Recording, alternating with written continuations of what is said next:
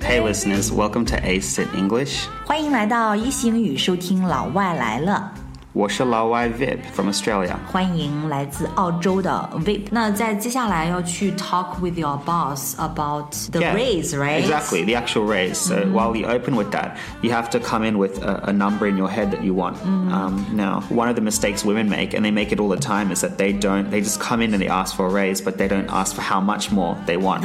yeah，很多女员工可能会容易犯的一个问题就是，呃，去要 ask for a raise，但是呢，they do not tell the boss how much they want the number，right？ Sure 就不会 name a number，不会说我具体要多少数。 So yeah, that's actually a really common error, and it's really hard for a boss to give you a raise if they don't know how much you want. Well, in a relationship, let's look at it this way: when a woman's in a relationship, sometimes.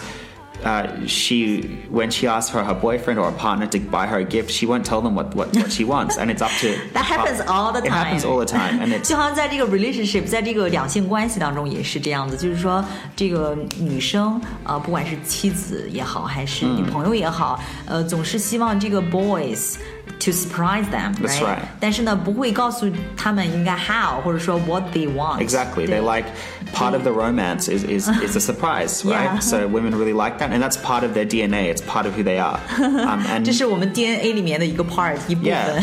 是希望男生去 surprise them, right? yeah, exactly. They like to be surprised, Uh-huh. and, and um, that's great in a relationship. But in a business relationship, it's best to be transparent. But seriously, do you really think it's like a good like in the relationship? Does, does it bother you? Oh, I think it makes it challenging for men. Like it's very hard. 对是蛮有挑战的。 Yeah, it's a good challenge, and if you really know, if you really know your wife or your girlfriend, you should know what they want. Like you should, yeah, you should just hang out with them every day. You should know what they like and what would make them happy. 对，Vip 觉得每天跟女朋友 hang out，每天待在一起的话，应该知道他们在想什么，想要什么。 Yeah. 哇哦，哎，那你还蛮好的。 Yes, you 就是 sh- 有很多有很多人会抱怨，会 complain。 I, I will complain, but like I think of life's challenges, this is one of the easier challenges. I think there, are, if you think that buying your girlfriend a gift is hard, there's going to be much much harder challenges in life. Than that. So I 对， think 如果连给女朋友买礼物都会是都会是非常难的一件事情的话，可能 life is hard。 yeah, life gets much harder. Yeah, I think it's much more difficult in the 对 future.，这就是大多数女生的一个问题，对吧？Most women when they work up to the point where they'll ask Ask for a for- raise，对吧？他们就是 work up to the point，就是已经已经到这个份儿上了，然后但是呢，他们只会说 I want a raise，我想要涨薪，but they won't give a number， 但是永远不会说这个 number。 Exactly, and that makes it very difficult. I think with in, in, in work and in business, you have to be very transparent. If you want to raise, look at your responsibilities and, and work out how much they're worth in terms of a number. And once you have that number, you should. 你 You 刚 should 才说这个词叫什么？transparent。 transparent means to very clear, very 嗯 clear. to clear, So be very, very clear. transparent，就是说你要在工作当中的时候，you have to make it very transparent。 Yes, very- 对吧 yeah, very clear, clear，就是 exactly. 弄得清楚一点，越清楚越越好。 Yeah, exactly. So, like I said, business is about numbers. So, you ask for a higher number, they can look at the numbers of the business, and it's Yeah. easy for them to give it to you or not give it to you. If you just ask for a raise, it, it, it- Exactly. it's very easy for them to say no because it's it's much more complicated. Exactly, business 就是 about numbers. That's right. 就是关于这个数字的嘛，所以呢，就在这方面一定要 make it transparent，、 一定要 make it clear，对吗？那怎么去说呢？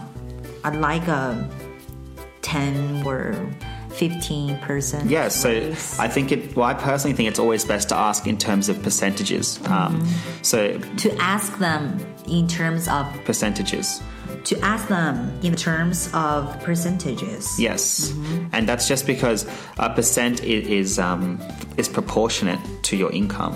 So it doesn't matter if you make a, a small income or a large income. The percent is always the same for that income. It depends on the income. Percentage is always a better way. It's always a, a better way to ask for an income. Yeah, 就 for- 是说要嗯要加薪的时候呢，最好是要用这种呃 percentage，用这种百分比的这种方式来去要，因为这个 sound small，right？ it, does, it does sound smaller. Mentally, 听 it 起 does 来这 sound 个数 smaller. 字比较小一点，你知道吗 Yeah. 就是要 ten to fifteen percent. Yeah, it sounds a lot smaller than, than twenty to thirty thousand dollars more. So 听起 mentally, 来 it 要 sounds 比几 better. 万要好好很多。 Yeah, so it, there's that as well. It, it's uh, but also it's um uh, it's more professional. And if you think about it, if you ask for a five percent raise this year, and then in next year you ask another five percent raise, it's better for you because that five percent is worth more next year, right? But if you ask for a five thousand dollar raise.